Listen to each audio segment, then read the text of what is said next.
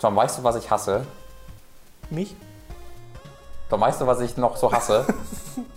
Weiß nicht. Online unsicher zu bezahlen. Ja. Das ist sowas, weißt du? Da, macht doch keinen Spaß. Nee, ich werde oft gefragt, hast du mal Bock, so ein bisschen unsicher zu bezahlen? Und ich war, also der OK-Knopf blinkt immer golden. Hier unsicher bestellen. Hier unsicher jetzt bezahlen, aber doch, meistens weiß ich dann doch besser. Aber ich habe eine Lösung gefunden für dieses Problem. Erleuchte mich. Sicher zahlen. Okay, das ist jetzt noch nicht Und so detailliert. Doch, doch, damit es dann gar keine Missverständnisse gibt, ist das bereits im Namen enthalten. Denn mit PaySafe Cards kannst du, du hast es erraten, sicher bezahlen. Das ist ein Ding, wo du einfach äh, in den Laden gehst und da gibt es eine App, die heißt auch PaySafe Card, wo die anzeigt, wo es die ganzen Läden gibt und da kaufst du dir einfach so eine, so eine Karte, da ist dann ein bestimmter Betrag drauf und mit diesem Betrag kannst du dann zum Beispiel bei Steam bezahlen, ohne irgendwie eine Kreditkarte anzugeben oder ohne irgendeine Bankverbindung anzugeben. Aber, aber, aber bei Ha? Steam gibt es ja ganz oft so Sales, wo ich 1,50 oder so bezahle für irgendein Ja. Spiel. Was dann mit dem Rest? Das kannst du dann trotzdem noch äh, sammeln und dann irgendwann zusammen auf, au- äh, ausgeben. Ah, Ja, also du kannst einen Account machen und dann quasi dort alles eingeben, alle Restguthaben und dann kannst du damit zusammen äh, dann ein, weiß nicht, Hard Football von 2 bezahlen, äh, wenn das hoffentlich nächstes Jahr rauskommt. Nee, ich glaube, ich hole mir die gesamte Sonic Collection, die sie auf Steam haben. Why? Ich bin Masochist. Deswegen hasse ich dich.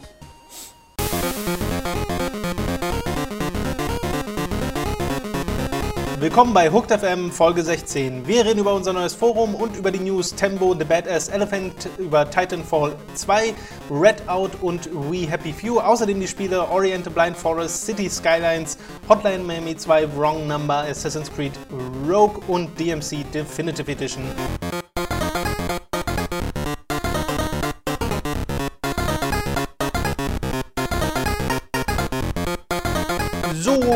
Bevor wir dieses Mal richtig loslegen, das war ein bisschen Gronk. So. Oh. Nee, nee, das war ein bisschen so, so, ein- so, so ein Let's Player. So, wir machen jetzt hier bei Minecraft weiter. Nein, äh, wir wollen, bevor wir mit den News und den Spielen loslegen, eine. Gronk-Gehate. Was? Was? Was hast du? Immer dieses Gronk-Gehate. Das war kein Gehate. Das war kein Das Gehate. ist wirklich ekelhaft. Das ist, weißt du, dem Matz willst du immer Rassismus in die Schuhe schieben. Ja, und trotzdem arbeite ich noch mit euch weiter. Der eine ist und nochmal mir haten, der andere nur irgendein rassistisch. Hate. Vorhin, unabhängig vom Podcast, wurde mir auch wieder Zelda-Hate unterstellt. So läuft das hier in dem Büro. Ja. Du bist der eigentliche Hater. Was? So, Ja, fick dich, Alter, ich mach dich fertig. wen hab, wen hab ich denn jedem, jemals gehatet oder Case negativ? point. Negativ, du Arschloch. wir wollen eine Ankündigung machen und zwar haben wir jetzt offiziell ein Forum auf hookedmagazin.de. Da könnt ihr euch jetzt registrieren, beziehungsweise wenn ihr schon einen WordPress-Account hattet, müsste der eigentlich auch direkt ein Foren-Account sein und ihr müsstet euch da schon anmelden können. Und zwar haben wir das dank Teranas und dank Olixon, die sich da in ihrer Freizeit hingesetzt haben und einfach mal so ein Ding gebastelt haben. Das basiert quasi auf einer Forensoftware, die wir gekauft haben. Und äh, das Design hat der Teranas selbst gemacht und die technische Anbindung haben Teranas und Olixon zusammen gemacht. Und das ist der Wahnsinn. Also einfach so mal eben ein Forum aufgestellt. Und es, Ich applaudiere und zwar nicht mit meinen Händen. das ist äh, bisher auch schon sehr aktiv. Also es ist ja heute erst gestartet Recht und krass. es ist noch nicht mal später Nachmittag und da geht schon gut ab. Das Naja, heißt, da ist könnt ihr. Ja, okay, der späte Nachmittag fängt gerade an, sagen wir es so. Und äh, da könnt ihr direkt joinen und mitdiskutieren über alles Mögliche.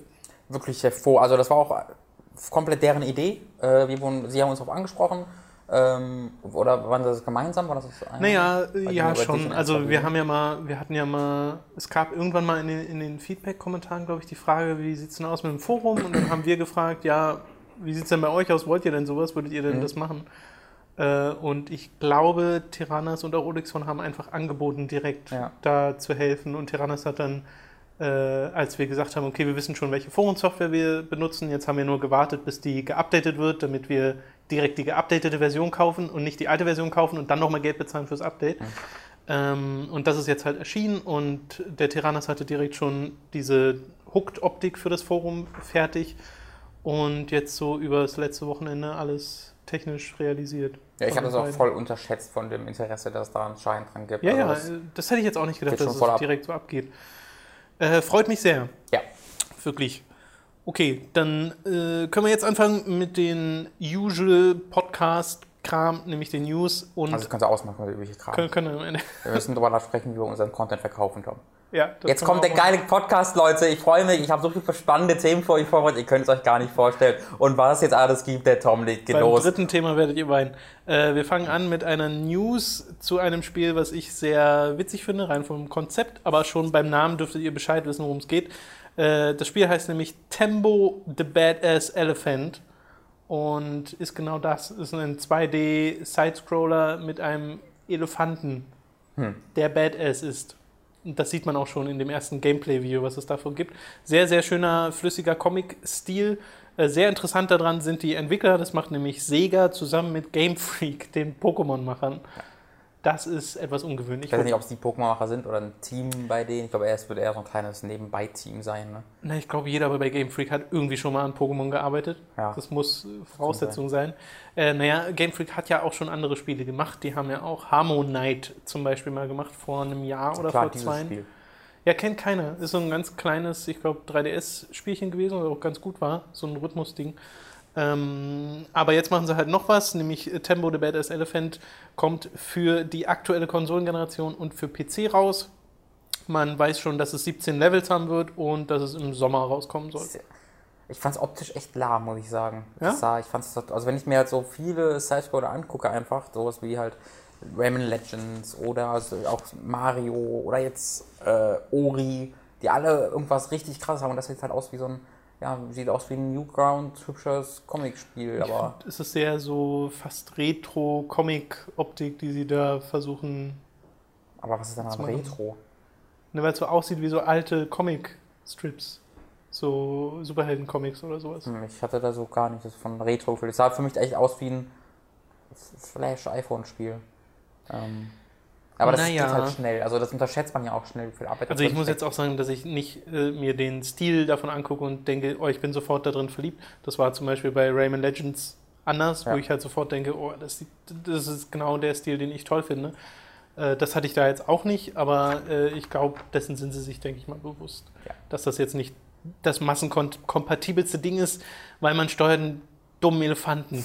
Also wahrscheinlich ist der nicht dumm, aber man steuert einen Elefanten und wie oft kommt das schon vor? Ja, ich befürchte, dass mir das Konzept besser gefällt als das Spiel, aber ich bin kann erstmal sein. offen.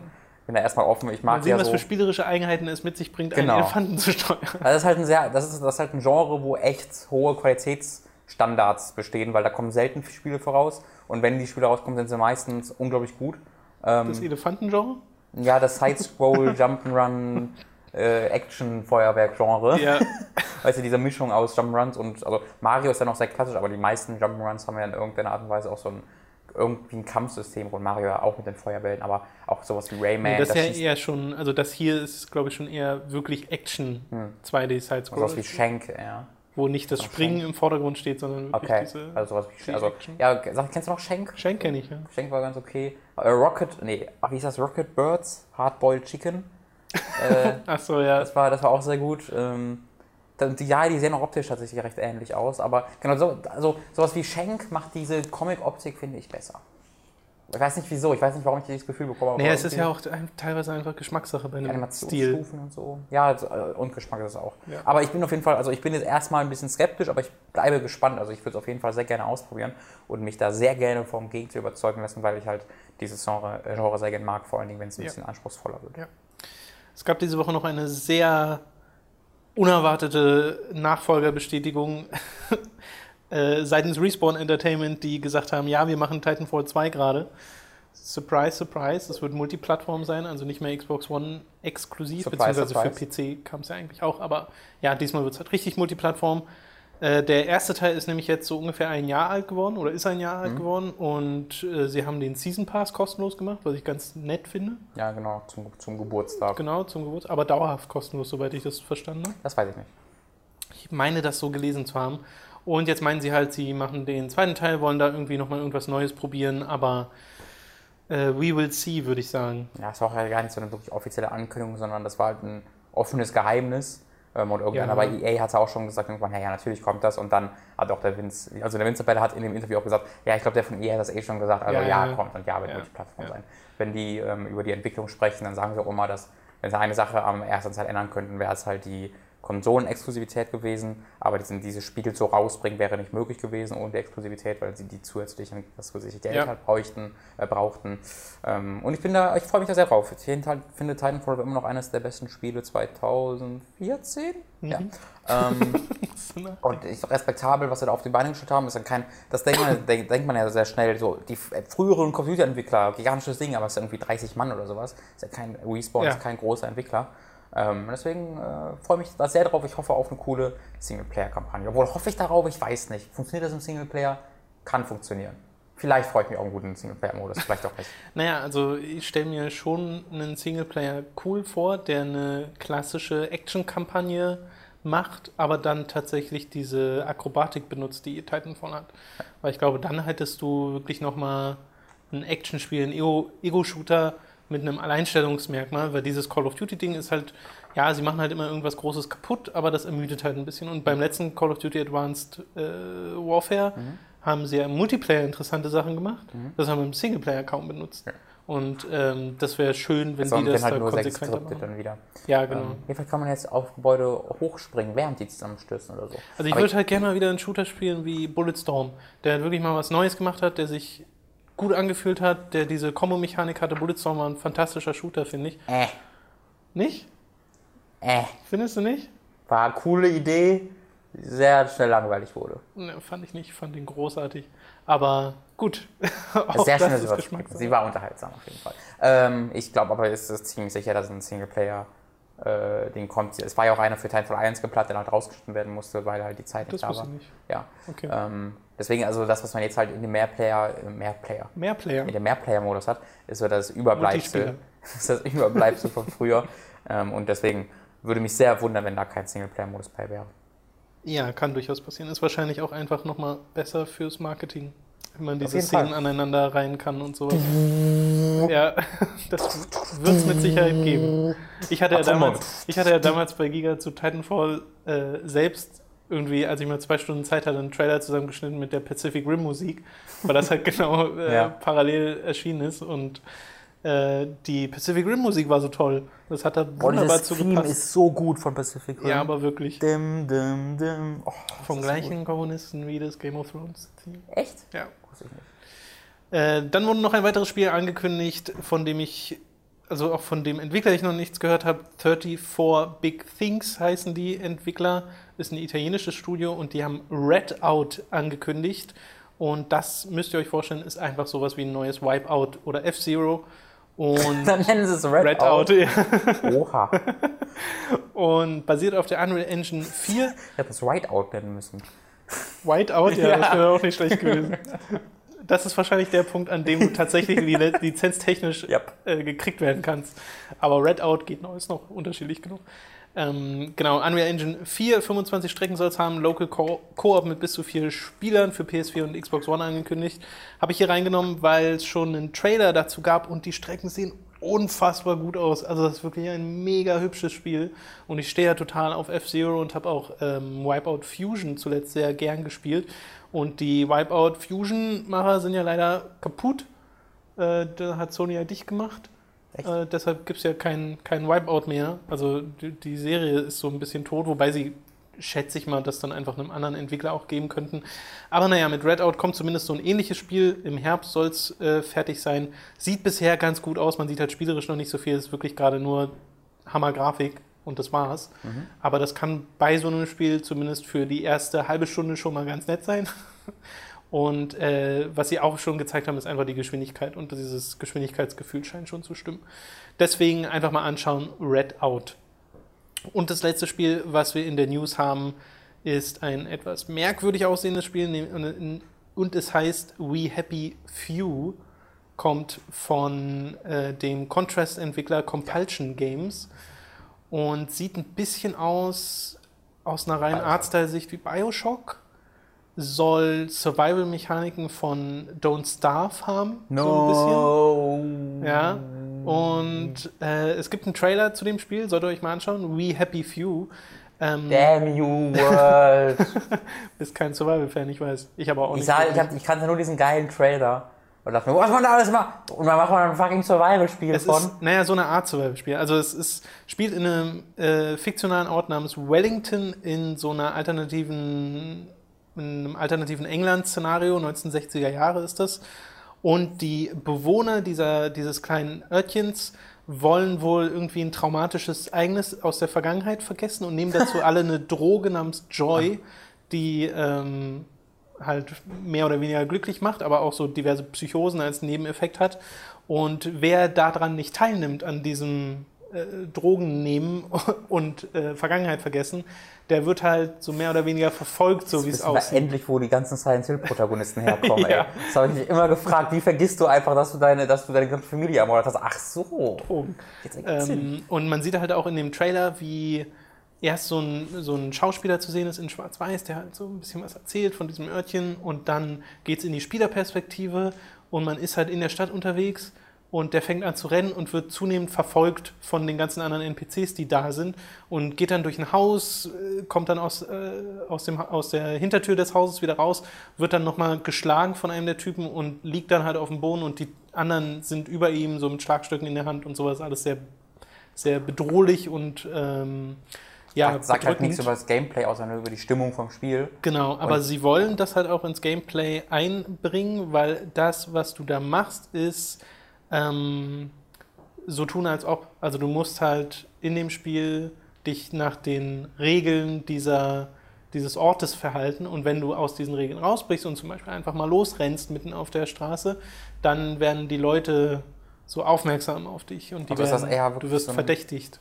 So ein zielloses Ding. Von wegen fallen nicht auf. Nee, nee, also es soll schon ein Ende haben, auf das man zuarbeitet, so wie ich das verstanden habe. Aber sie sind halt noch sehr früh in der Entwicklung drin. Sie wollen eine Kickstarter-Kampagne dafür starten okay. und danach wollen sie ins Early Access-Programm gehen äh, und haben auch gesa- äh, schon gesagt, warum, weil sie nämlich sehr, sehr, sehr viel Feedback wollen für dieses Spiel. Und sie, der, einer der Entwickler hat nämlich gesagt, dass er bei Contrast bereut hat, dass sie dieses Spiel so schnell rausgebracht haben, ähm, weil sie es zum PS4-Launch draußen haben wollten. Und das war ja eins der Sehr Launch-Titel. Genau, und das war halt ein bisschen buggy und da haben einige Sachen wie mit der Steuerung nicht so richtig gestimmt und das Konzept war aber gut. Und äh, das wollen sie hier halt vermeiden, deswegen nehmen sie jetzt diesen ja, Community-Ansatz und finde ich an und für sich auch gar nicht verkehrt. Ähm, und dazu kann man noch sagen, das sind auch gerade mal elf Leute, die da arbeiten Mhm. bei dem Studio. Ist also kein so großes Spiel, sieht aber schon mal sehr interessant aus. Das war die letzte News, oder? Das war die letzte Ja, dann News. würde ich noch erwähnen, dass äh, Life is Strange nächste Woche tatsächlich rauskommt, weil da hatten wir mal darüber gesprochen, weil wir ja nie wussten, also zuerst hatten die gesagt, äh, wird verschoben auf nächsten Monat und dann, nee, nee, ist nicht verschoben. Und jetzt ist sicher, Square Enix hat aus irgendeinem Grund Blödsinn erzählt, es kommt tatsächlich nächste Woche noch im März raus. Und ich freue mich sehr drauf. Ja, Uncharted 4 wurde auch verschoben auf nächstes Jahr. Ey, dieses Jahr sieht schon wieder so bleak aus, ne? Das wird, so ist mir wieder aufgefallen, weil Wieso? es kommen halt ein paar Multiplattform-Spiele, aber so von exklusiv hat PS4 jetzt noch Bloodborne und äh, nichts für den, für den Hauptjahr, also nichts für Oktober, März, äh, Oktober, November, äh, für die Ecke. Und Xbox hat Halo 5 und das war's auch, oder? Quantum Break vielleicht, wenn das dieses Jahr noch kommt. Stimmt. Aber das wurde angeblich auch verschoben. Gibt es echt sonst nichts mehr? Mir fällt sonst, also ich rede jetzt vom großen AAA, Ja, stimmt, äh, kauft euch die Konsole. Das ist ganz interessant, weil bei PS4 kamen die jetzt halt schon, ne? Mit The Order und Bloodborne ist jetzt, steht jetzt auch gerade Genau, also, vor der Tür. also die Order zähle ich da ganz klar nicht mit. Naja, aber es sind halt, Ähm. also für Sony ist das ein großer Exklusivtitel, deswegen. Ja, ja, aber ich, ich, also ich rede jetzt kon wirklich konkret, genau, Bloodborne kommt jetzt halt noch raus, aber ich rede jetzt konkret von diesen drei Monaten, wo immer alle Spiele rauskommen und wo wirklich Weihnachten kommt und halt die, der Holiday, weißt du, Ja. wo man solche Spiele rausbringt. Und ich, mir ist so aufgefallen, Until Dawn kommt noch.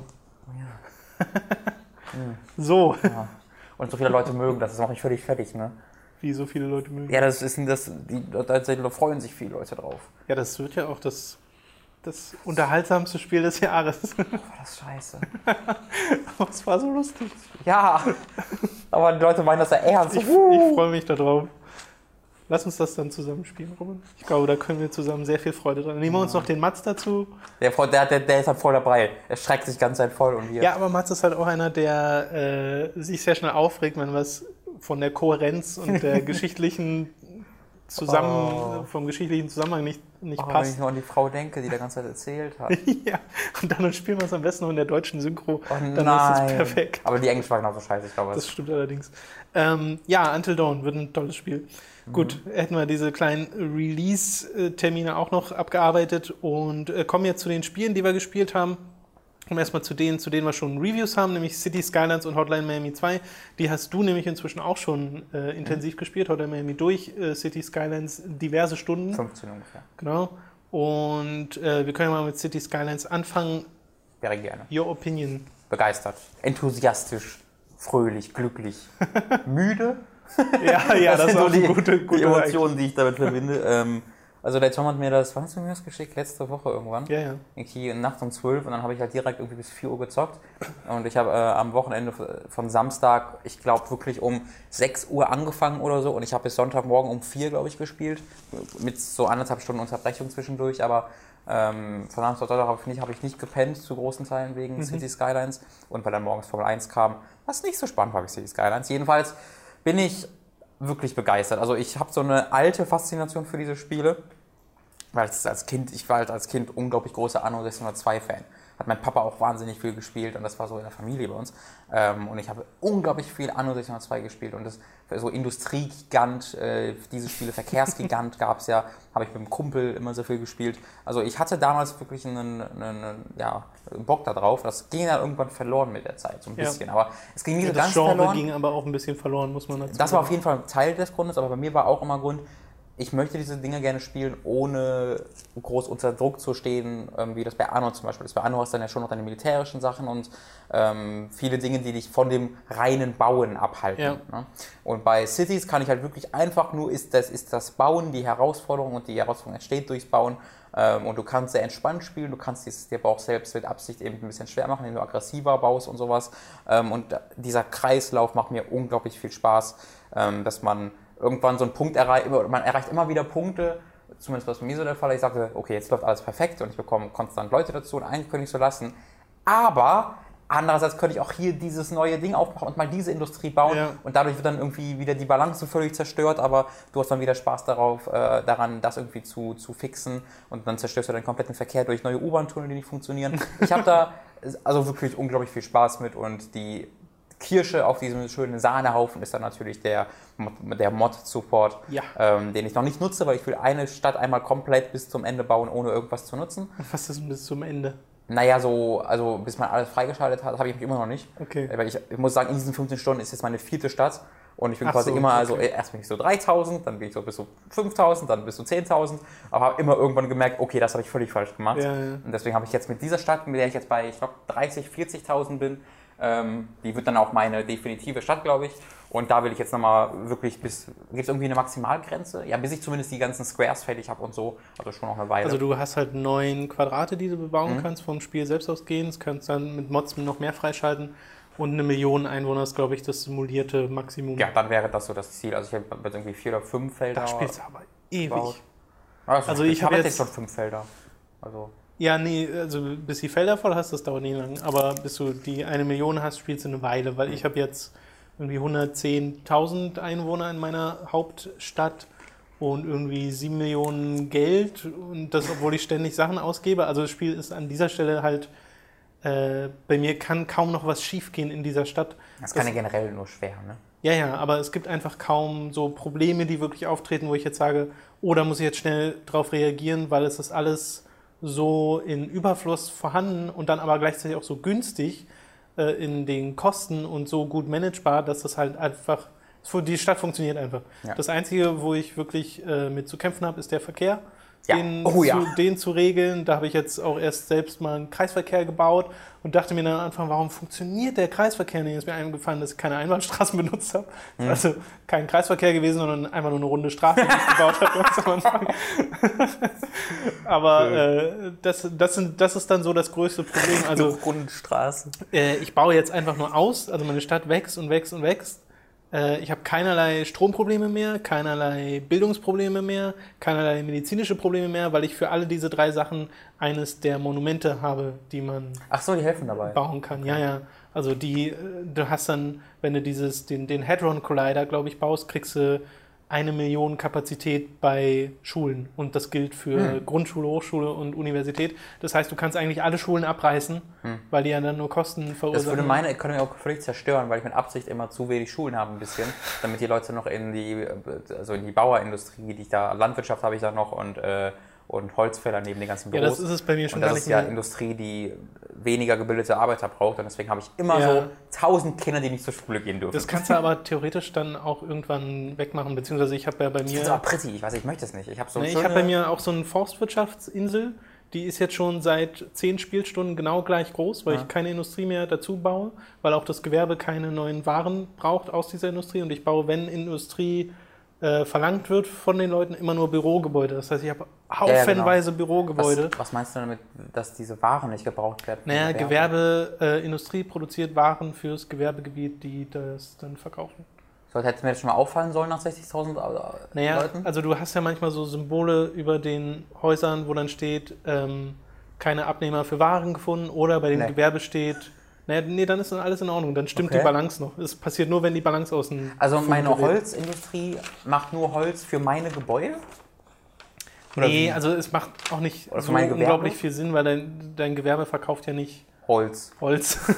Habe einen Stamm. Aber ich bin der Meinung, es ist so, dass die Industrie das produziert fürs Gewerbe ha, und ja. ist mir aufgefallen. Ja, ich hatte Äh. auch sehr mir sehr viel Freude damit, dann diese Stadt zu verändern, weil am Anfang baust du ja dann sehr viel, also einfach nur Industrie, die halt sehr viel Umweltverschmutzung erzeugt Mhm. und sowas. Ähm, Und je mehr größer eine Stadt wird, desto unnötiger wird das dann, weil halt diese Industrie durch Büro, also Büroräume, die ähm, sind für die gleiche Skala, sag ich mal, verantwortlich. Ja. Und ähm, deswegen habe ich dann einfach diese, diese alte Industrie irgendwann komplett abgerissen, oder mit, mit der Zeit immer mehr abgerissen, weil ich es einfach nicht mehr brauchte und weil ich halt ähm, diesem Boden dann wieder Chance geben wollte, sich zu regenerieren, was er auch gemacht hat. Und so habe ich jetzt auch wieder viel mehr Platz dafür, meine Stadt dort ähm, zu erweitern. Wobei ich Angst habe, die Straßen dort einzureißen, die es schon gibt, weil die werden immer noch genutzt. Und ich glaube, dass ich alles komplett zerstören würde, wenn ich diese Straßen einfach abreiße und dann noch mehr in die Innenstadt ableite. Kann passieren. Ja. Und dann habe ich gestern mal versucht, ein paar Zugleitungen zu bauen. Also richtig- nicht eine U-Bahn, sondern Zug. Zug, Das habe ich Zugleitungen. ungefähr, ich glaube, die nennt man irgendwie, ich bin mir nicht ganz sicher, Schanen oder so. ähm, da habe ich dann gestern ein bisschen gehabt, nur dreiviertel Stunde und dann war es so ein kompletter Clusterfuck von so Ja. Loopings fast schon und ineinander übergehenden. Gleisen, ja so in etwa und einfach nichts hat Sinn ergeben und die sind nirgendwo hingekommen und habe ich einfach das Spiel beendet, ohne zu speichern, irgendwie da dreiviertel Stunde. Okay. Und da setze ich mich dann, glaube vielleicht heute, vielleicht morgen nochmal dran. Heute eher nicht, da habe ich ein paar andere Sachen zu spielen. Ja, es ist ja spaßig. Ich Also mein größter, größter, größter Wunsch für dieses Spiel ist einfach mehr Content, also mehr Sachen zum Freischalten und so. Da hilft die Modding-Community schon. sagen, da gibt es weil ja. es sehr viele äh, Gebäude schon gibt, die Leute, ist, also das äh, haben wir heute auch ganz kurz drüber geredet, äh, gab so eine News, dass einer der ehemaligen Maxis-Mitarbeiter, der dort fürs 3D-Design von Gebäuden zuständig war, jetzt über das Modding von City Skylines Gebäude für dieses Spiel macht. Ähm, ja, ist sehr beliebt, ist auch ein Riesenerfolg. Ich glaube, das meistverkaufte Spiel, was Paradox bisher hatte. Auch von elf Leuten oder 13 Leuten oder so entwickelt? Äh, 13 sind es bei Colossal Order, genau, in, in, äh, die Finnen.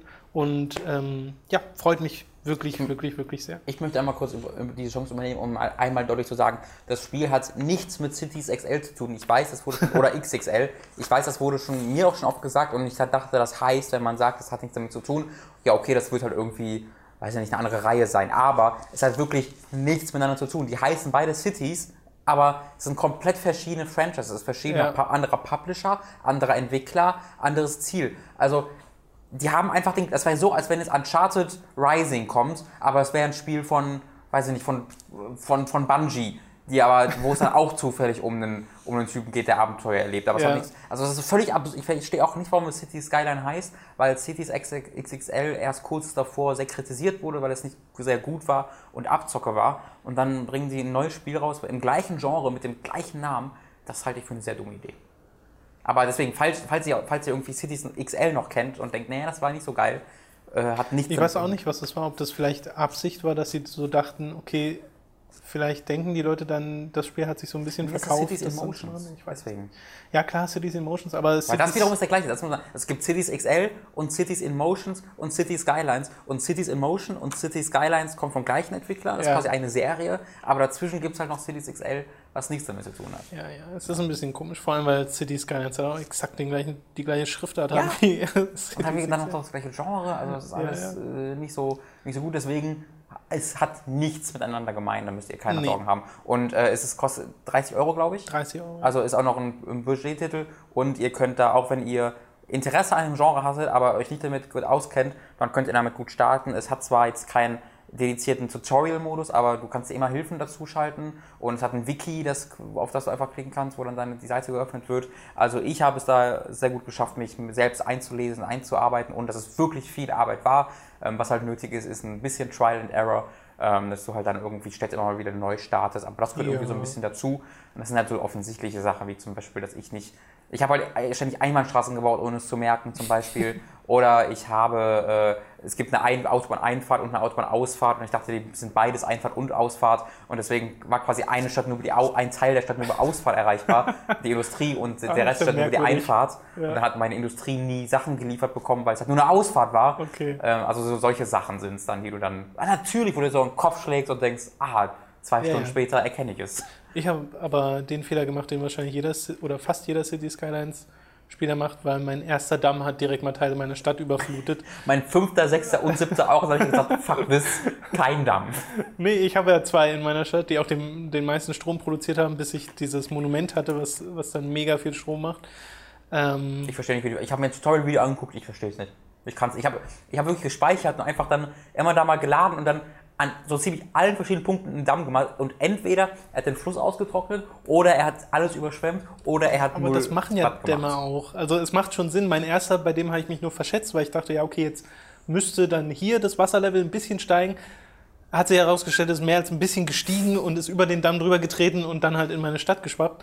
Und ähm, das finde ich aber mega interessant, dass es das gibt, dass du so nachhaltig die Umgebung verändern kannst. Ja, das ist super, super simuliert, das Ja. stimmt. Ich hatte also einmal dann, als ich, so- also ich habe mehrere gebaut, das hat nie Strom erzeugt und wenn Strom erzeugt hat, dann nur auf Kosten meiner gesamten Stadt. Ja. Deswegen hat es nicht funktioniert, aber ich habe einmal so einen Damm gebaut, der hat keinen Strom erzeugt, sondern hat den Fluss halt nur übers Land abgeleitet, aber auf dem Land stand, kein, stand die Stadt von mir noch nicht. Deswegen ist dann nur der Fluss dann so übers Land geschwommen und hat dann sich so einen neuen Fluss quasi entstehen lassen. Dann habe ich in diesen Fluss quasi einen neuen Damm gebaut und der hat dann Strom gemacht. Ach so. Also einfach, ich habe quasi auf Land einen Damm gebaut, wo dann der Fluss drüber geschwommen ist und der hat dann Strom gemacht. Konnte ich natürlich nicht nutzen, weil ich da ja nochmal bauen wollte. Aber es sah sehr lustig aus, weil das so wie so ein wahnsinniger Wissenschaftler, der Ja. einfach ein paar Sachen gemacht hat. Ja, bei mir sah das auch toll aus, weil die zwei Dämme, die ich gebaut habe, meine Stadt war quasi südlich davon und nördlich davon war Gebiet, was ich einfach nicht bebauen konnte. Du, Ich hätte es mir kaufen können, aber wenn du da drüber hinaus guckst mit der Kameraperspektive, indem du die so ankippst, siehst du, dass das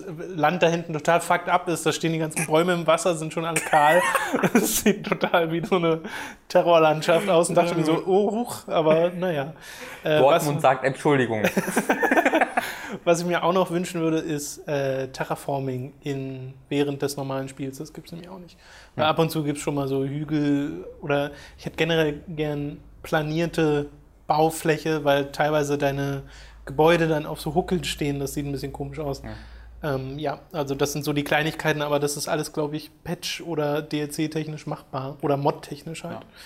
Ich habe, ich, es gibt ja mal Alternativen. Also ich habe jetzt statt auf Dämme habe ich ja einfach Solarkraftwerke gebaut, die Ja, genau. Auch Beispiel. super funktionieren und auch keine, kein, ähm, keine Umweltverschmutzung erzeugen. Das Einzige, was ich jetzt da noch umweltverschmutzungsmäßig habe, ist die Müllverbrennungsanlage. Die wirst du nicht los. Ich wollte gerade sagen, die einzige Alternative dazu sind ja die Lagerdinger, wo du dann immer neue von bauen müsstest.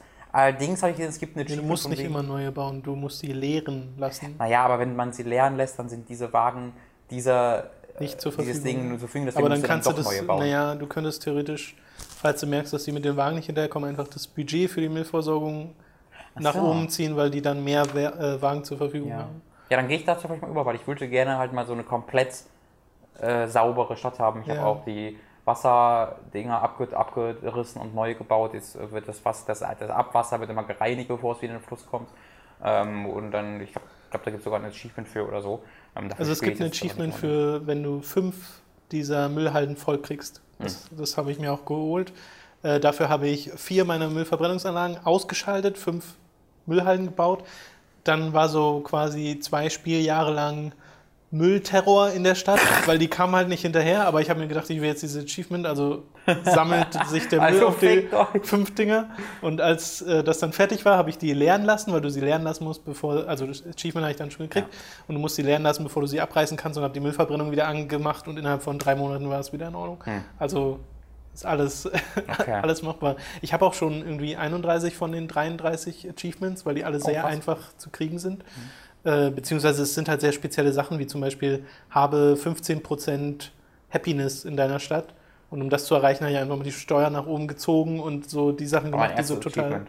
Hä? War mein erstes Achievement. Echt? Ich habe 15%? hab, ich hab mich auf Twitter gepostet. Ich weiß nicht, ob es das war, aber es war, äh, herzlichen Glückwunsch, du hast deine erste Stadt gebaut. Dann drei Minuten später, du irgendwie Bad Mayor oder irgendwie sowas ja, hieß ja, das. Unpopular Mayor. Ja, genau, das waren so die, und da waren noch die einzigen beiden, die unlocked waren nach meiner ersten Spielsession. Das und ist da, super. da habe ich halt eine, eine Screenshot gemacht, so, ja, es sieht so läuft so mäßig gut. Das sah halt so lustig aus. Ja, sehr gut. Weil ich hatte halt einfach die Zeit laufen, als ich das mal pausiert hat und einfach Straßen gebaut und da ein Haus rein und dann mal so laufen lassen und guck, was so geht. Ja. Und ich war so in Menüs beschäftigt und irgendwann so, ey, Achievement unlocked. Ja, oh. Und ich glaube, das Achievement, was mir jetzt noch fehlt, ist zwei Jahre Überleben mit 40% Kriminalität. Hm. Äh, da müsste ich, ich weiß gar nicht, Polizei abreißen Ja. oder sowas. Ich weiß nicht, ob das wirklich zu mehr Kriminalität führt. Ja, klar. Aber ähm, ja. Aber Du kannst bestimmt auch in den, in den ähm, Policies dann irgendwie sagen, Drogen äh, einfach komplett verbieten, sodass man da auch flanell werden muss, um sie zu benutzen oder so. Das hast du im Test doch erzählt, das hat ja gar keinen Sinn, ne? dass die Polizeipräsenz steigen muss, wenn man Drogen, ist ja, ist ja so, wenn man Drogenkonsum ähm, erlaubt.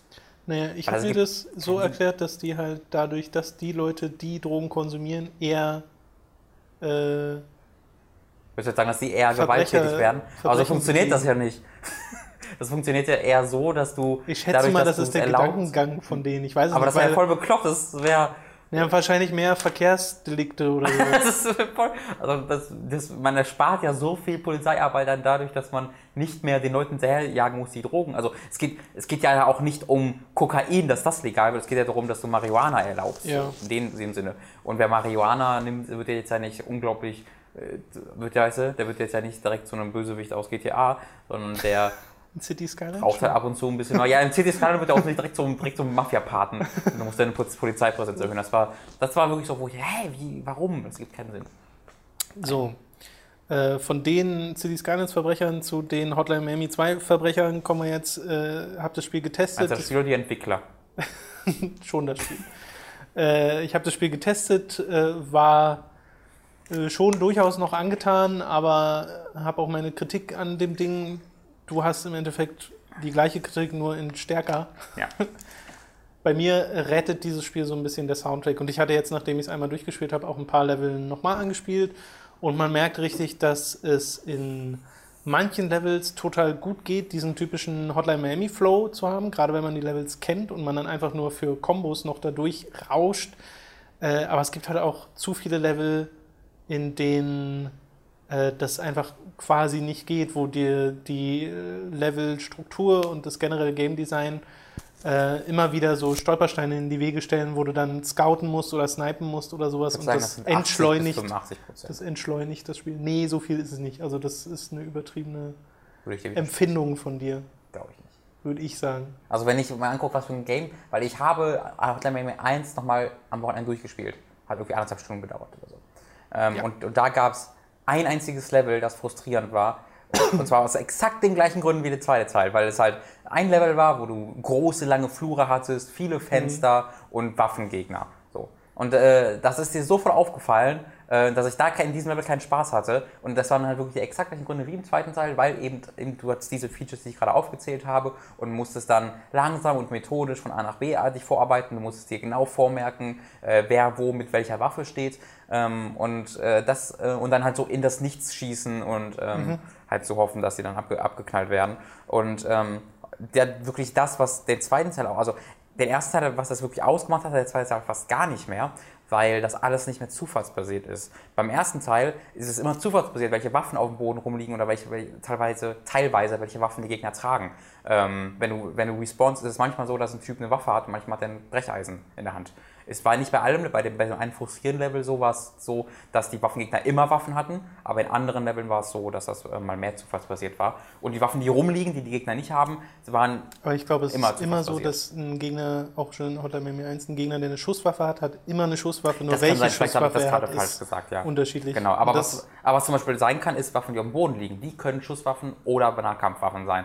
Weil äh, das hatte ich auf jeden Fall in einem Level, wo ähm, direkt am Anfang eine Waffe lag und manchmal war das eine Schusswaffe und manchmal war das Okay. ein Brecheisen. Und ich habe mich immer geärgert, wenn es eine Schusswaffe war, weil es dort halt einfach effektiver ist und mir mehr Spaß gemacht hat, mit den Nahkampfwaffen durch die Gegend zu rennen und da meine Kombo-Sachen zu machen. Und da hatte man auch die Chance, Gegner mit ähm, Fernkampfwaffen, mit einer Nahkampfwaffe wirklich effektiv zu erledigen, weil die halt nicht 20 Kilometer auf der anderen Seite der Map standen und eine klar, klare Linie auf dich hatten, sondern weil die meistens in irgendeinem Raum, in einem, einem Raum standen, wo es mehrere Wege rein gab und wo du auf irgendeinem kurzen Weg direkt zu ihm hinrennen könntest, äh, bevor er dich dann abknallen kann. Und dieses Spontane vom ersten Teil, dass du eben dadurch, dass die ganzen Waffen im Zufallsbesitz sind und die Level ähm, sehr viel verwirrter sind und mehr Eingänge, Ausgänge haben, mehr Laufrouten, dieses hast du so, dass du das startest und selbst bei deinem 30. Versuch immer noch Dinge anders machst, weil es einfach die Situation eine immer andere wird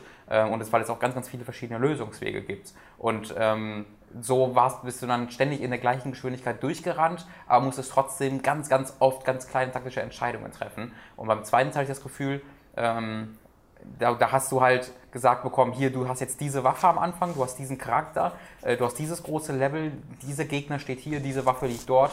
Ähm, es gibt hier einen Weg, finde ihn heraus. Ähm, Ja. Und wodurch du sehr langsam, sehr methodisch arbeiten musstest, ähm, was für mich das absolute Gegenteil. Also es hat für mich einfach exakt das Gegenteil von dem gemacht, was ich mir von Hotline Miami erwarte. Und das, ähm, das, das hat ein bisschen gedauert, bis ich das wirklich realisiert habe, weil im Gameplay war ich ja noch voll dabei, einfach weil es Hotline Miami war und weil der Soundtrack cool war.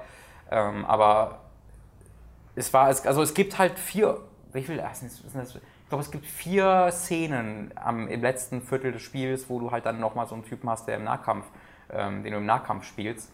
Aber mit dem hast du auch lange nicht so viel Variationen wie in Hotline Miami 1 und das ist so, so die einzigen Szenen gewesen, die einzige Stelle, an die ich mich erinnere, wo ich mir dachte, ja, das macht mir jetzt Spaß. Oder das macht mir jetzt so viel Spaß wie im ersten. Nicht so viel Spaß, aber das gibt mir das Gefühl, ich würde wieder so etwas von der Qualität des ersten Teils spielen, während ich bei dem Rest so wirklich einfach nur dabei saß und einfach nur noch frustriert. Also die komplette zweite Hälfte habe ich auch einen einen Rutsch dann auch durchgespielt und da war ich nur noch angepisst und frustriert. Okay. Na, das Gefühl hatte ich gar nicht. Also so richtig viel Frust hatte ich, glaube ich, nur in irgendwie zwei Levels, weil die auch so, also da war es auch genau dieses, die Level sind zu groß gewesen für das Spiel, für das Gameplay, das Hotline Miami ist. Ähm, aber was mich, glaube ich, mehr gestört hat, ist einfach die Tatsache, dass sie dir halt Waffen vorschreiben, dass sie dir Masken vorschreiben, dass du kaum noch die Wahl hast und die, der Höhepunkt von dieser Designentscheidung sind diese Militärlevel, ähm, wo du wirklich eine Waffe dabei hast und du kannst sie nicht mal wechseln. Also Mhm. du kannst schon zwischen der Nahkampfwaffe und der aktuellen Waffe wechseln, für die du mehr Munition aufnehmen kannst, aber du kannst nicht mehr die Waffen aufnehmen, die die Gegner haben fallen lassen. Und das fand ich, also diese Militärmission fand ich überhaupt nicht spaßig. Ähm, das fand ich sehr, sehr schade, dass sie sich dafür entschieden haben. Und es ist halt so ein Ding, einerseits klar, sie haben sich getraut, so ein bisschen zu experimentieren mit dieser Formel. Genau, Aber- das ist, finde ich, echt mal eine super Intention, einen Nachfolger zu machen, der Dinge anders macht. Das ist erstmal eine gute Idee. Genau, auch der, der auch storytechnisch ein bisschen mehr vorzuhaben scheint, aber dann irgendwie eigentlich nicht wirklich viel mehr erzählt Und er hat so erste. viel mehr vor und macht es so viel schlechter. Ja, es ist halt ein bisschen, Unglaublich. bisschen schade, dass da. Also Hotline Miami 1 ist storytechnisch wesentlich mehr bei mir geblieben, weil da wurde viel mehr mir überlassen. Ja. So. Und ich glaube, das war einfach ein effektiverer Weg, vor allem für diese Art der Storytelling über so ein abstraktes Top-Down-Ding. Aber es will ja immer noch abstrakt sein. Das ist das Problem. Es erzählt jetzt eine, ich habe mir mehrere Sachen durchgelesen, du ja vielleicht auch, ähm, und es erzählt eigentlich eine sehr simple Geschichte. Ähm, also wirklich einfach nur, ja, zwei Mafias und die schlachten sich ja gegenseitig ab und dann gibt es da noch eine böse Organisation und das ist wirklich nichts Besonderes. Das wird nur dadurch irgendwie ähm, im zweiten Teil so abstrakt, dass es einfach völlig konfus über drei Zeitebenen und 27 Charaktere erzählt wird. Und bei diesen Charakteren, weil du spielst wirklich viele Charaktere und davon haben auch nur drei oder vier wirklich was mit der Story zu tun. Ja. Und dann gibt es aber nochmal noch mal drei oder vier, die einfach nebenbei laufen und die mit nichts irgendwas zu tun haben. Ähm, wo du aber natürlich immer die Verbindung suchst. Natürlich suchst du, du denkst dir, ja, okay, der, man muss jetzt irgendwas mit dem Rest des Spiels zu tun haben. Aber nee, das waren einfach Typen, die, die wirklich einfach nur Leute töten wollten und die einfach nicht mit irgendwas zu tun haben. Ähm, und dann wird da so unglaublich viel Zeit mit verbracht, dir diese Geschichte zu erzählen, ähm, wo auch also du, dir wird da, dir werden da Anforderungen gestellt, damit du die verstehen kannst. Das ist eigentlich unglaublich. Du musst halt wirklich die an diesen fünf Sprites, aus denen diese Charaktere entstehen, Ja. musst du die teilweise wiedererkennen können aus dem ersten Teil, den Ja. du mal gesehen hast, um es zu verstehen. Du hast, kannst du dich noch an den Schlangentypen erinnern, den du spielst? Der rasiert sich, wenn du den das erste Mal, das ist so ein dickerer und der rasiert sich Ja, seine ja, blonden ja. Haare. Ähm, da gibt es irgendwie vier Level oder so noch mit und dann hörst du nie wieder was davon und der hat so Schlangenmasken. Und im ersten Teil jetzt ähm, findest du einen dieser Schlangenmasken quasi, also, also die- Level ändern ja von dem damit, dass er, dass du einfach sterbst Ja, und dann nicht, mehr, dann nicht mehr neu starten kannst. So. Und da, wo dieser Typ stirbt, findest du quasi im ersten Teil diese Schlangenmaske. So, haben wir gesagt, Okay. aha, das ist also der Typ. Also, aber als ob ich mich im zweiten Teil daran erinnere, dass ich in dem Level vom ersten Teil irgendwie eine Schlangenmaske gefunden habe und dass das ein, also wie, wie Klingt eher wie so ein, wie sowas wie ein Easter Egg oder so. ja, Also das aber dann, Einzige, halt, dann ist es halt irgendwie ein Fünftel von der Story, weißt du? Ja, Das, ja. kann ja, das ist ja kein Easter Egg dann mehr. Ja, klar. Der, der, weil der hat ja dann keine Bewandtnis gehabt und das wirkt für mich sehr so, als ob halt die Entwickler sehr, oder die, die beiden Schreiber so krass in ihrer Story drin waren nach dem ersten Teil und so viel Zeit darin verbracht haben, dass sie völlig den Sinn dafür verloren haben, ähm, was Außenstehende noch von davon Ja, wissen. die hatten, ich habe so das Gefühl, die hatten mega viel vor mit Tottenham Miami 2. Wir machen da jetzt mehr Story draus, wir machen abwechslungsreichere Levels und äh, leiten das Ganze ein bisschen mehr, aber gerade das Ungeleitete, dieses ähm, taktisch offenere, was Hotline Miami 1 gemacht hat, ist ja das, was dieses Spielprinzip ausgemacht hat. Ähm, und deswegen ist es ein bisschen schade, dass es doch ein paar zu viele Level gibt, die halt da rausbrechen und dir zu viel vorgeben wollen. Also dieses ganze Spiel will dir einfach zu viel vorgeben. Ja. Will dir zu sehr sagen, okay, mach das jetzt so, aber ich würde es lieber so machen. Und hier die Story die ist ziemlich geil, ne? weil der erste Teil, also sagt das Spiel dir die ganze Zeit so, ey, die Story, Ja, ne? die ist gerade geil, oder? Und während des ersten Teils hast du wirklich so wenig Story-Momente nur, aber immer wenn du die hast, sind die interessant, sind immer, du willst immer wissen, was passiert. Und beim zweiten Teil habe ich einfach dann nach drei Stunden immer gedacht, ja, okay, dann verstehe ich halt jetzt- nicht, was jetzt passiert. Es müsste jetzt noch ein Modding-Tool kommen, oder? Es kommt, äh, das ist so meine Hoffnung, ist, äh, ist im Spring, also jetzt im Frühling, Genau. kommt ein Level Creator, ähm, wo ich mir dann erhoffe, dass äh, die Leute quasi mein Hotline Miami 1 nacherschaffen. ja, da hätte ich tatsächlich auch mal. Lust drauf, einfach mal reinzuschauen in den Editor, weil ich glaube, es könnte Spaß machen, solche Levels Ja. zu machen, wo du selbst so fast schon wie so ein Game Master bist Aber ich glaube, und es sagst, ist okay, jetzt unglaublich hier... anspruchsvoll. Ja, na klar. Unglaublich. Ja, klar. Aber ähm, ja. Weil Äh, wenn und es den- nicht klappt, kommt Hotline mit 2 dabei. und den Soundtrack möchte ich auch hier nochmal erwähnen. Äh, der ist nämlich der beste Part dieses Spiels. Das ist mir auch zu langsam gewesen. Gemeinsam mit dem Spiel. Es gibt aber sehr viele schnelle Tracks im, im Hotline Miami 2 Soundtrack. Also, Also ich heißt schnell. Also du? du hast halt kein Hydrogen, aber viel schneller als Hydrogen geht es halt auch nicht. Aber du hast trotzdem sehr viele pumpende Tracks, die zwar oft langsam anfangen, die dann aber dröhnen. Ich muss mir nochmal anhören. Ich habe den halt echt, weil das ist, das, also ich glaube, dass er qualitativ genauso hoch ist. Er hat es mir irgendwie nicht so, ist mir nicht im Kopf geblieben, weil beim ersten Teil habe ich halt alle Songs noch im Kopf und wollte die durchgehend hören. Und ich habe halt keinen, also ich habe heute mit zwei jetzt gespielt und mir ist kein einziger Song im Kopf geblieben. Und ich weiß noch, dass ich das Level Abschlussding nicht mochte. Das Levelabschlussding? Ja, zwischen den Level. Achso, Dust. Ja. Na doch, den finde ich auch toll. Weil beim ersten Teil so ist. die, die, die. Also das ist jetzt alles pure Meinung. Das, das Ja, sage ich ja. nicht, der Soundtrack ist schlecht oder so. Hat mir einfach persönlich nicht so gut Ja, gefallen. das ist ja auch Geschmackssache. Genau. Ähm, spielerisch halte ich es tatsächlich für kein gutes Spiel. Okay, äh, soviel zu Hotline Miami 2 Wrong Number. Ich möchte noch kurz was sagen zu Assassin's Creed Rogue. Damit habe ich jetzt nämlich angefangen am Wochenende und die ersten Stunden gespielt. Und zwar so weit, bis ähm, der gute Shay, der Hauptcharakter, nicht mehr Assassin ist. Was wir gezeigt haben im Gameplay. Bist du da? Mm, ja, quasi, weil, weil das, was wir im Gameplay gemacht haben, war ja das in Lissabon. Mhm. Und das habe ich jetzt hinter mir und dann noch die zwei Missionen Okay. danach sozusagen. Ähm, und das macht mir echt Spaß. Es ist zwar sehr eindeutig, äh, okay, wir machen Black Flag nochmal nur woanders. Mhm. Aber äh, ich finde, das kann man durchaus mal machen, weil dieses ähm, Spielprinzip von Black Flag ja jetzt noch nicht so krass verbraucht ist. Sie haben jetzt ein Spiel gemacht, was so war und die Schiffsmechanik gab es halt in Teil 3 schon, aber da war sie noch deutlich anders. Äh, und es ist so ein bisschen, ich finde Assassin's Creed Rogue ist so ein bisschen das, was Far Cry 4 ist zu Far Cry 3. Einfach Ja. quasi nochmal sich diese, schlecht, dieses Muster nehmen, das in ein anderes Szenario verpflanzen und das reicht dann auch schon und finde ich, kann man mal machen. Wenn sie es jetzt nochmal machen würden, wäre es ein bisschen übertrieben, aber ähm, macht mir tatsächlich wieder Spaß, weil dieses Seefahrt-Kram ist so toll und ich finde, äh, Assassin's Creed Rogue hat ein paar echt hübsche Umgebungen, so River Valley oder sowas ist mega toll dadurch Also auch von der. Story her, was da noch kommt, von der optisch, äh, optischen. Also die Story wirkte für mich ein bisschen geleiteter, die Story-Mission. Mhm. Ähm, und was dir, da, was dir da noch so ein paar für schöne Umgebungen gezeigt werden, fand ich sehr, auch sehr beeindruckend. Ja. Und ich habe dann parallel nochmal Unity angeschmissen, nachdem da ja jetzt unter anderem ein Patch rauskam, der diese ganze Initiates und App-Sache rausgenommen hat und man jetzt tatsächlich alles, was im Spiel ist, auch im Spiel machen kann.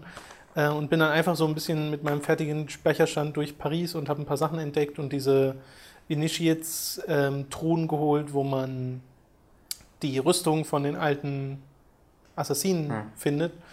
Äh, und das hat dann auch wieder Spaß gemacht. Da habe ich dann nochmal diese Spielwelt genossen, die ich ja sehr toll finde. Ich weiß, du magst sie nicht so. Aber ähm, ja, das, das hätte es von Anfang an gebraucht. Also dazu kommt noch, es ist immer, es, technisch hat es immer noch seine Probleme. Also das haben die immer noch nicht. Ja, auf der Ich Konsole. glaube, dieses Spiel wird nicht mehr Also in einen Zustand gelangen, in dem man sagen könnte, ja, das ist, das ist gut so. Rogue hat das für mich einfach unspielbar gemacht, wirklich, weil nachdem du dann 20 Stunden nochmal mit Rogue verbracht hast und dann vor allem auf dem PC, mit 60 Frames, am ja, PC ja. und dann, nach- ich habe wirklich, die Credits liefen bei Rogue und während die Credits liefen, habe ich nochmal Unity angemacht und du startest und du rennst dann und denkst so, ah, ich bin so langsam Ja, und ja, nein. Und alles, aber die Animationen sind ja auch ausführlicher und du kletterst einfach langsamer und alles dauert länger und es ruckelt dabei. Oh, das fand ich anstrengend. Und dann habe ich die Map aufgerufen und es war. Also, ich habe vergessen, wie einfach es die, die den Mittelfinger zeigt, voller Logos, voller Collectibles. Ja, ja, das ist wirklich Ähm, krass. Das ist mir auch nochmal aufgefallen. Bei Rogue hatte ich wirklich viel Spaß daran, die Sachen zu sammeln, ähm, weil es irgendwie dedizierter ist und du hast nicht alles auf, einen, auch auf nicht so einem viel Platz. auf einen Haufen. Ja, Paris ist wirklich so unfassbar vollgeschopft mit so optionalen Kram. Und so viel davon ist halt einfach nicht so wirklich spannend. Ja, ähm, ja. aber auf dem PC geht es mit der Framerate halt, weil ich so Klar. knapp 40 FPS habe und das ist sehr gut spielbar. Und dann kannst du auch eher so die Optik genießen. Aber ich habe es ja bei der Xbox One einmal gespielt bei dir. Also ich bin mir sicher, Äh, das müsste immer noch so 23 gewesen sein oder so. konstant. Ja, ja, das, ist, ist, das macht keinen Spaß. Und ich glaube, das ist es auch einfach, wenn Leute sagen, bei mir läuft es flüssig. Also nie tut's nicht, aber Leute haben da einfach verschiedene ähm, ja. Eindrücke von. Nee, das ist so. ähm, ich kenne ja genau, ich kenne ja auch einige Leute, die sagen, nö, das ist gar nicht so und die spielen halt einfach dann die so 25, 20 Frames, aber es stört sie halt nicht. Und das ist völlig okay. Ähm, nur es ist halt ein bisschen schade, wenn dann gesagt wird, es ruckelt nicht, weil ich kann mir, also man soll das ja nie ausschließen und es ist auch möglich, dass Unity dann irgendwie auf der einen Konsole besser als auf der, auf der anderen, es sind schon verrücktere Dinge passiert, aber ich möchte es doch bezweifeln. Ja. Ähm, dann habe ich zwar nicht selbst, aber Dani hat DMC durchgespielt, die Definitive Edition. Äh, da habe ich dann halt sehr viel nochmal zugeschaut. Das war dann nochmal ganz schön zu sehen, dass das jetzt auch auf Konsolen mit äh, 60 Frames und in voller Auflösung passiert. Und sie haben ja auch so ein paar merkwürdige Sachen verändert, wie das Virgil irgendwie keinen Fedora mehr trägt oder Gute, sowas. gute Änderung. Ja, ja. also so, sowas gibt es auch.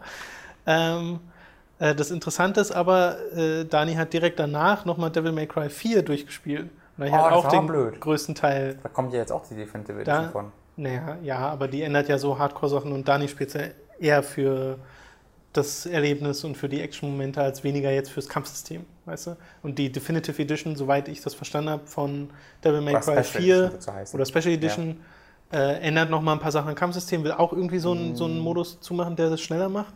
Ja? Ich Also glaub meine, schon. gab's Ich das habe ich schon Also gelesen. ich meine, gab es alle schon. Äh, das kann auch sein. Ja. Und halt nochmal was mit Virgil. Genau, das ist halt die Frage, was gerade storymäßig noch Ja, dazu ja. kommt. Ich auch, also ich denke ja, wenn man Devil May Cry 4 in fucking Neuauflage rausbringt, dann muss man irgendwas mit der zweiten Hälfte machen. Also du kannst, Ja, ja. also das, du Also kannst das nicht so rausbringen und dann sagen, das dazu, machen wir nochmal. Das wollte ich nämlich gerade sagen. Äh, Ich habe ja Devil May Cry 4 nie durchgespielt. Ich habe die ersten drei Stunden davon gespielt, habe dann so gemerkt, okay, Kampfsystem macht mir Spaß, das Spiel drumherum nicht wirklich, Hm. weil ich bin, also spätestens ab dem Zeitpunkt, an dem du komische Schalter hin und her schlägst, die dann so durchs Level darten, dachte ich mir, oh, was soll denn das? Und als ich dann Dani dabei zugeguckt habe und dachte so ab der zweiten Hälfte, Läufst du jetzt den ganzen Weg zurück? Ja, du läufst den ganzen Weg zurück, kämpfst gegen jeden Alle Bossgegner Gegner, nochmal, kommst zum Schluss an ein scheiß Schachbrett oder sowas oder so ein. Spielbrett und besiegst jeden Bossgegner nochmal. Das ist, Alter, ist das dreist. Da, das, das kann ich kaum fassen, dass das so entwickelt wurde. Also, da kann ich, da kann ich ja, ist grandios. es ist ja schön und gut, dass Leute sagen, das Kampfsystem von DMC4 äh, ist besser als das von dem DMC Remake.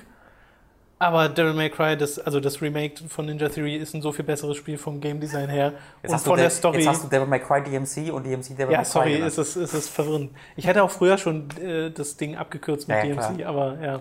Die kleinen MC. So Also äh, gerade jetzt mit der Definitive Edition, wo man auch so einen Modus hat, wo das Kampfsystem schneller ist und die ganzen Tweaks hat, ist das, denke ich mal, äh, schon doch das deutlich bessere Spiel als Devil May Cry 4. Also selbst wenn man es objektiv betrachtet. Ja, Weil also Devil May Cry 4, also eigentlich ist das ein halbes Spiel, was man dann nochmal spielt. Ja. Ähm, für die Hardcore Devil May Cry Fans ist ja das ganze drumherum, Level-Design und so ist tatsächlich einfach sekundär und das kommt Ja, das einfach auf dieses Kampfsystem. An. Und das ist halt sehr anders im DMC und ich kann absolut nachvollziehen. Und Devil May Cry 4 ist jetzt ja auch nicht der, der Vergleich, der immer hochgehalten wird, weil die war auch nicht so mega beliebt unter den Devil May Cry, Devil May Cry Fans, weil Nero und der ganze Blödsinn. Ähm, aber wenn ich jetzt DMC mit Devil May Cry 3 vergleiche, was dann so ein bisschen ähm, der Höhepunkt der, der Reihe war für die Fans, ähm, kann ich schon verstehen, warum das einfach nicht so gut wegkommt, weil einfach Devil May Cry 3 das hardcoreigste Ja, der beim, beim hardcoreigen dritten ist. Teil kann ich es verstehen, weil der ist, das ist einfach ein sehr gutes, sehr, sehr schweres Ja. Actionspiel. Das habe ich ja damals auch selbst Aber das ist auch der, der. Vergleich, der und das, ja, das, wie gesagt, das kann ich mir verstehen. Aber ich habe halt auch mehrmals schon gelesen, wo die Leute gesagt haben, "Oh, Devil May Cry 4 und so toll. Äh, und Da ich fand das Spiel ganz. einfach nicht so wirklich. Also ich habe es jetzt wirklich nur zugeguckt, muss man dazu sagen. Aber äh, da dachte ich mir so, hm, hätte ich wahrscheinlich wieder aufgehört, wenn ich das jetzt nochmal probiert Also ich hätte. habe es auch mehrere Mal durchgespielt. Ich bin da ja Fan von. Ähm, DMC bin ich, bin ich auch bis zur Hälfte etwa Mhm. durch. Ähm, und mir hat so, bei mir waren so diese beiden Seelen, die sich in mir gestritten haben. Nämlich einmal, dass ich halt äh, so ein richtiger Hardcore-Fan von Character Actions Spielen dieser Art bin. Ähm, gleichzeitig aber kein gigantischer Devil May Cry-Fan. Also ich will es anspruchsvoll in diesen Spielen haben. Ja. Ähm, und das hat mir DMC nicht geboten. DMC habe ich in allen Schwierigkeitsgraden durchgespielt. Und generell bei dieser Art Spielen solltest du nicht einfach in der Lage sein, den härtesten Schwierigkeitsgrad irgendwie durchzuspielen. Es gibt, ich, ich glaube, der härteste Schwierigkeitsgrad ist, dass äh, du nach einem Treffer stirbst und deine Gegner normale Energie haben. Die von dem höchsten normalen Schwierigkeitsgrad. Ähm, glaube ich. Also die gab es früher auf jeden Fall. Ich weiß nicht, ob sie in DMC noch gab, aber ich meine schon. Wenn es den gab, habe ich ja auch mit durchgespielt. Und ich habe mich halt im normalen Spiel nie so wirklich gefordert gefühlt. Ähm, und das hat sich jetzt in Teilen geändert. Ähm, ich spiele jetzt gerade halt auf Nephilim, was der höchste der ersten drei Schwierigkeitsgrade Ja. ist, im Hardcore-Modus und im Turbo durch. Ähm, Hardcore-Modus ähm, erschwert dir deine Style-Generation, also das hier oben rechts dein Style-Meter, das dann sagt, ob du gerade D, Z, B oder SSS bist, also super gut und je, je besseren Style du hast, desto mehr Punkte bekommst du und desto mehr kannst du upgraden ähm, und du bekommst natürlich den Style, indem du viele unterschiedliche Dinge ähm, in, deinen, in deinen Kampf irgendwie mit einbeziehst. Und das war beim, beim Original so, dass du einfach nur zwei Kombos machen musstest. Y, Y, Y, Y und Y, Y, Pause Y, Y, Y und du warst halt schon bei SS. So. Das, war, das war halt viel, viel zu einfach. Das war bei, war man, schon, war, man war schon bei SS, klingt ein bisschen falsch. Es gibt S, SS und SSS als die Ja. besten Bewertungen. Ähm, und das war halt viel zu einfach ähm, und hat dir einfach sämtlichen Anspruch rausgenommen. Und es ist immer noch recht easy im neuen Teil nicht zu sterben. Also ich bin einmal gestorben, einfach Ja. Ich fahrlässig gespielt habe, aber mittlerweile muss ich mich wirklich anstrengen, um in die höheren S-Regionen zu kommen. Ähm, und da habe ich dann viel mehr Freude mit. Der Turbo-Modus ist unglaublich wichtig, der macht das Spiel 20% schneller. Und dadurch, dass es jetzt A mit 60 Frames läuft, was bei diesem Genre einfach so, so krass hilfreich ist, äh, und dass es dann jetzt dazu nochmal 20%, schnell, 13 20% schneller macht, was es wieder mehr an die Schnelligkeit der ursprünglichen Devil May Crys heranbringt. Ähm, macht das Ding zu einem wesentlich attraktiveren Paket für alte Devil May Cry Ja. Fans als früher. Ähm, und mittlerweile würde ich auch sagen, wenn ihr das von früher nur kennt ähm, und da an dem Hardcore-Spielen Bock habt, dann könnt ihr euch auch auf jeden Fall die Definitive Edition gönnen, weil das ist wirklich mal, also das ist auf jeden Fall das beste Remaster, das ich bisher gesehen habe, weil es inhaltliche Änderungen macht, die gut sind. Es äh, ändert halt Dialoge teilweise, es ändert inhaltliche Sachen, es hat glaube ich auch ein neues Ende, weiß ich aber nicht, äh, verrate es auch nicht, ob es das hat, aber es hat auf jeden Fall irgendwie neue Story auch. Ähm, gleichzeitig hat es das, äh, das, das, hat das Gameplay verändert, aber alles ist optional. Du kannst alles um, äh, wieder auf den Ursprung zurückstellen. Ähm, hervorragend, hervorragend. Ein Lock-on hat es jetzt in der Steuerung, hattest du vorher nicht. Ja. Ähm, du kannst jetzt äh, blaue und rote Gegner mit der jeweils anderen Waffe, vorher konntest du mit der gleichen Waffe angreifen, jetzt kannst du jede Waffe dafür benutzen. Ähm, unglaublich viele Detailänderungen, die dir als Fan sofort auffallen. Ich bin da sehr begeistert. Hat tatsächlich das Definitive im Namen. Genau. Und es sieht immer noch hervorragend aus, äh, finde ich. ja, wobei man an manchen Stellen schon so- merkt, okay. Naja, ich meine vor allen Dingen artistisch. Also ich finde es einfach artistisch Ja, super. ja. Ich finde die Charaktere sehen, sehen tatsächlich ziemlich gut aus noch. Ja, das auf jeden Fall. Ähm, und Ich mag auch die- einfach die Inszenierung und dass das Spiel so frech ist. Ja. Äh, Also das finde ich. Also es fühlt sich sehr nach Devil May Cry ein, auch in den ganzen Sprüchen und so, die Na, Dante ablässt, ich finde ich. Findest du nicht? Der, äh, Dante war früher immer sehr so. Ähm, es hat eine ähnliche Intention, glaube ich, aber wenn früher Dante was gesagt hat, was cool ist, dachte wirklich, boah, krass, bist du cool. Und den hat es gar nicht interessiert, weil er einfach gerade so geil war. Und bei Dante, dem neuen, habe ich oft das Gefühl, dass er gerade was richtig Cooles sagt, es ihn sehr interessiert, wie cool er gerade ist und es nicht wirklich cool war. Also ich habe halt immer das Gefühl, dass der neue Dante Äh, der okay. kleine Bruder vom großen Dante ist, der gerne so cool sein will und sich auch für so cool hält, ähm, aber nie wirklich seine Stufe wäre. Also das hat mich immer so, ja, nicht ganz. Und dann gibt es halt ständig so ein Gegrinse, der grinst immer so, wenn er was Cooles sagt, wo ich mir dann so denke, das erinnert dich zu sehr an mich, das ist nicht sympathisch. Sehr gut. Ja. Äh, okay, dann kommen wir von DMC zum letzten Spiel diese Woche, nämlich Ori and the Blind Forest, was du gespielt hast. Und zwar wie weit? Durch, Durch, okay. durch. Ist kein sehr lang, also ich glaube, ich sieben Stunden gebraucht. Ähm, Was für so ein Spiel? ist okay, ist okay. Recht lang. Ist ein, äh, äh, ich will, glaube ich, super oder grandios sagen. Ich glaube, man kann grandios sagen. Wirklich ein, ein Metroidvania, was alles richtig, fast alles richtig macht, dazu komme ich später, ähm, aber was erstmal alles richtig macht, was man in diesem Genre richtig machen kann. Ähm, dazu macht es Sachen, die diese Genre eigentlich nicht macht. Und zum Beispiel erzählt es eine wundervolle Geschichte, die sehr Disney-esque ist oder äh, Studio Ghibli, ähm, die halt wirklich einfach Disney oder Pixar?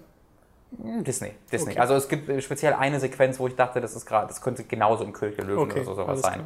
Ähm, vor allen Dingen mit der Musik her. Hält jemand ein kleines Tier oben, während er nein, nein, Stein nein, steht? nein, aber es vergeht halt Zeit und das wird sehr so, ähnlich okay, dargestellt. Mit, mit, nur mit Musik, weil es ja keine Ja, Sprache. ja, ja. Also es gibt Sprachausgabe in diesem Spiel, aber äh, nur sehr wenig und das ist so eine Fantasy-Sprache, so Shadows of the Colossus mäßig ähm, oder Shadow of the Colossus mäßig. Äh, und das passiert auch nicht allzu oft. Die Story wird halt wirklich erzählt. Ähm, also wenn die Story erzählt wird, ist es nicht so, dass zwei Wesen sich gegenüberstehen und sagen, sondern wenn die Story wirklich weiter erzählt wird, dann stehen diese Wesen sich gegenüber und ähm, zeigen halt Dinge und es geht, geht nur eben über, über Pantomime quasi, über Gesten.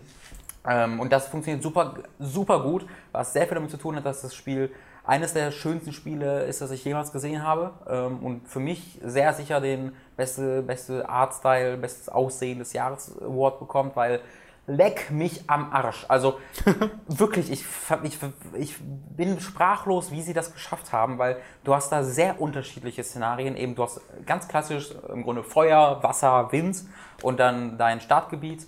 Ähm, und die sehen auch sehr unterschiedlich aus, aber jedes Detail ist, ist glaube ich, handgezeichnet. Wenn nicht, scheint es handgezeichnet und reagiert auch selbst auf dem, was du tust. Das ist dir auch aufgefallen, wenn du irgendwie eine, eine Explosionsangriff machst, dann wackelt selbst im Hintergrund noch überall das Gebüsch. Es ist alles physikbasiert, sodass es immer korrekt reagiert und äh, es wiederholt sich einfach nicht. Also du, du hast, selbst wenn du Bäume, zwei Bäume hast, sehen die nicht einfach nur Copy-Paste aus, sondern die sehen wirklich unterschiedlich aus. Und das bringen sie halt über, das ganz, über sieben Stunden. Ist das so eine beeindruckende Leistung äh, für, Ja. für ein kleines Spiel.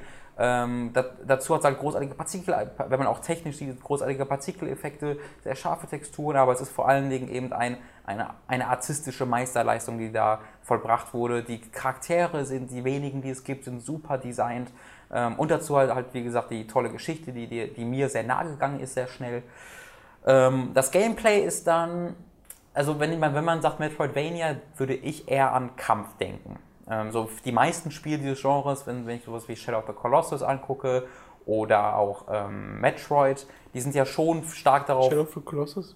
Äh? Shadow Complex, Entschuldigung. Shadow Complex oder Metroid oder sowas, da gibt es ja schon einen Fokus darauf, dass du gegen Gegner kämpfst. Hm, nee, nicht wirklich. Also Naja, aber denn doch, die Metroid neuen Fähigkeiten, die du bekommst, sind oft, du hast jetzt eine Bombe oder einen größeren Angriff oder sowas. Also es ist schon so, dass die Gegner ein sehr essentieller Bestandteil. Des, Ja, gut, ich, also ich weiß ja, worauf du hinaus also willst. ich habe ja auch Metroid Fusion zur Hälfte gespielt und ich hatte selten das Gefühl, oh, ist das eine schwierige Jump'n'Run-Passage, sondern Nee, das es war immer, dass Ach die so, ja. Gegner es schwer Nee, gemacht haben. klar. Aber es ist halt, äh, also Metroidvania, äh, gerade Metroid oder so, es ist halt immer ein sehr krasser Mix aus Navigation in dem Sinne, dass du äh, versuchst, an verschiedene Stellen der Map zu kommen, an die du vorher noch nicht gekommen bist Mhm.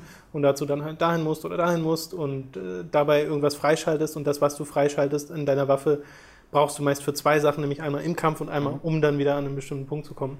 Aber äh, Jump'n'Run in dem Sinne rückt bei diesen Spielen oft in den Hintergrund. Genau, das, das ist so das, was ich meinte. Ja. Ähm, und das ist bei Ori halt komplett andersrum. Also bei Ori hast du Gegner, aber dieses gibt es halt eher so nebenbei und deine Herausforderungen sind eben ausschließlich die Jump'n'Run-Passagen, die sehr Super Meat Boy-mäßig sind. Ähm, nicht ganz so anspruchsvoll wie die später von Super Meat Boy, aber schon, also geht schon ordentlich zur Sache. Kann ich bestätigen. kann schon bestätigen, die, End die Bosskämpfe in dem Spiel sind tatsächlich auch Jump-Run-Passagen. Also es gibt keine ganz klassischen, hier Energieleiste, Ja, da ist ein okay. Boss, besiege ihn, sondern alles, was irgendwie inszeniert ist, ist immer in Form von einer Flucht oder dass du irgendwie jagst, ähm, irgendwie halt mit äh, Jump-Run-Mechaniken. Ähm, und dann wird es halt sehr, sehr schnell gegen Ende so, dass du einfach zig, äh, der Boden für 60, 70, 80 Sekunden lang, wenn du dich vorbewegst, komplett nur mit Spikes ist und du musst dich einfach nur an den Wänden entlang und an den sich bewegenden äh, Wänden entlang springen und hast keinen Moment äh, zwischendurch mal, um auf den Boden zu gehen, sondern du klebst halt so an der Wand, bekommst dann noch sogar noch eine Kletterfähigkeit, also du bekommst auch ganz, ganz relevante neue Fähigkeiten, ich glaube, es gibt acht Stück und die sind alle auch auf die, aufs ähm, Springen irgendwie aus. Ja, also diese neuen Fähigkeiten sind jetzt nicht, du bekommst einen Raketenangriff, sondern deine neue Fähigkeit ist, du kannst jetzt Gegner ausweichen ähm, und dieses Ausweichen wird dann eben in, diesem, in dieser Spielsektion dazu genutzt, dass du ähm, nur so von A nach B kommst, weil du halt dein, dein Gegner greift dich an und du musst dann ihm nutzen, um ihm auszuweichen und durch diesen Au- Ausweichen kommst du dann an, einen, an eine höhere Klippe, wie, an die du vorher nicht konntest. Ja.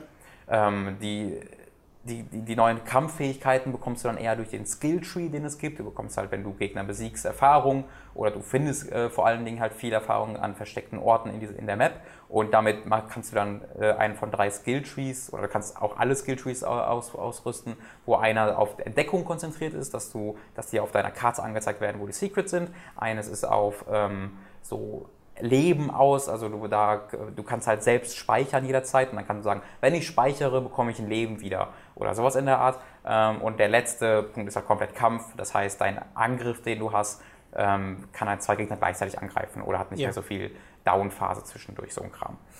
Ähm, es gibt ein unglaublich gigantisch großes What the fuck, wie kann das passieren? Was ist eigentlich los mit euch? Habt ihr noch nie ein Spiel dieses Genres gespielt? Problem.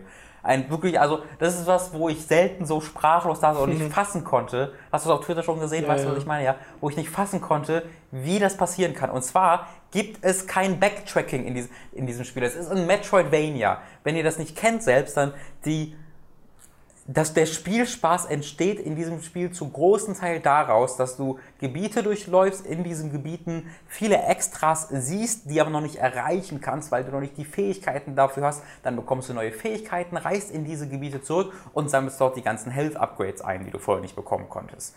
Ähm, das ist teilweise auch so bei Ori. Also es gibt viele Gebiete, wo du auch zurück kannst und dann mit deinem neuen Double Jump hinspringen kannst, das vorher nicht ging. Teilweise steht aber einfach ein, ein Grock dann davor, weil der beim letzten, bei der letzten Inszenierung der Story einfach dahin gefallen ist und du kannst in dieses Gebiet nicht mehr zurück.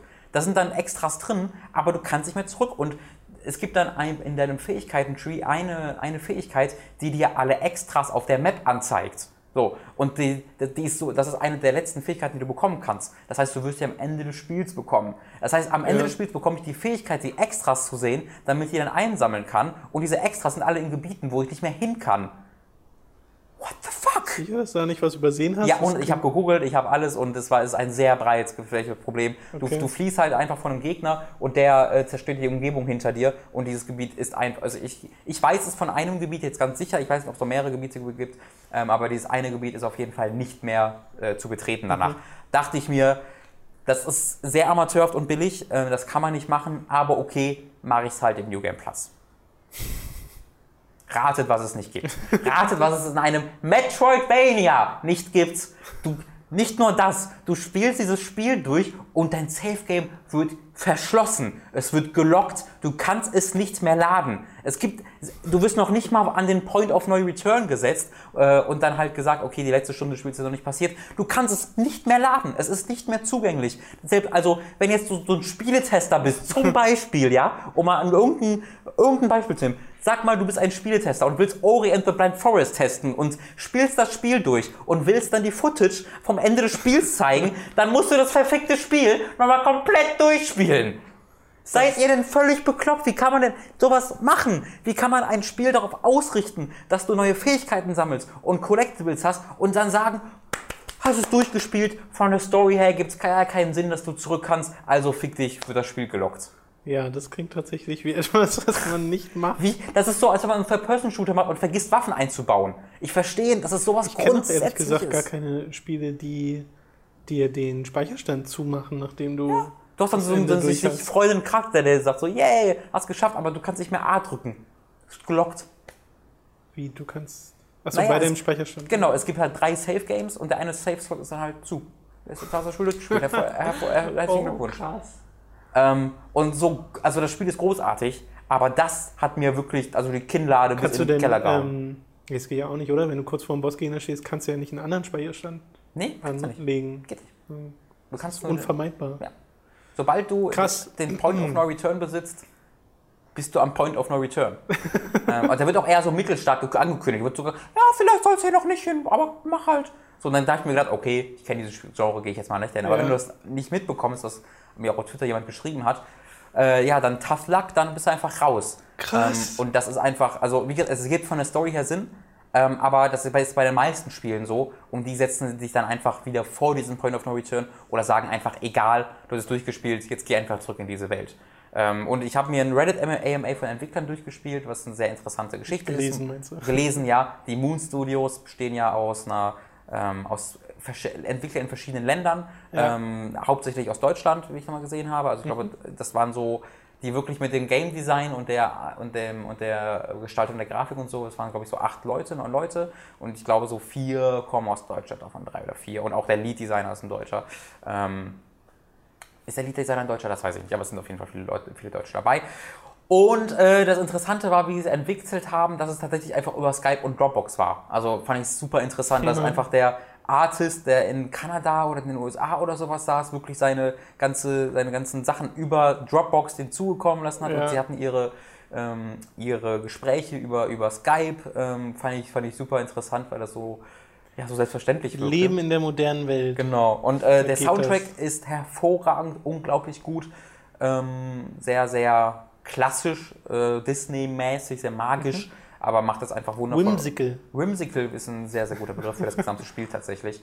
Ähm, und es passt perfekt zum Spiel selbst. Also es ist ein wirklich absolut großartiges Spiel mit einem großartigen Soundtrack, mit einer großartigen Grafik, das einfach dieses eine Ding falsch macht, ist sehr merkwürdig. was eigentlich nicht entschuldbar ist. Das ist wahrscheinlich der erste Patch. Naja, es, genau, in diesem AMA, was ich sagen würde, wurde auch gesagt, dass äh, das ist Kritik, die sie gehört haben ja. äh, und wo sie auch dran arbeiten wohl. Ähm, ich meine, sie müssen ja nicht mehr wirklich viel machen. Sagen einfach, äh, Lock, Safe Game gleich False. Das ist das, was ich bitte sehen will. Ja. Das sollen sie bitte in den, in den Code reinmachen und ich bin zufrieden. Ja.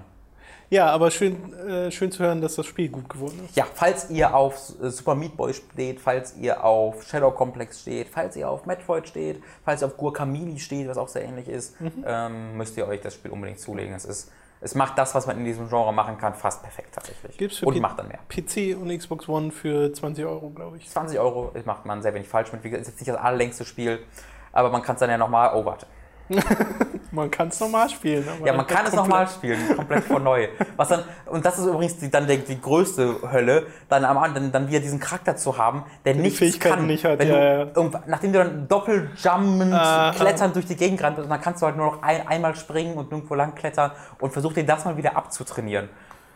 Ja, okay. Ja. Also, also, äh.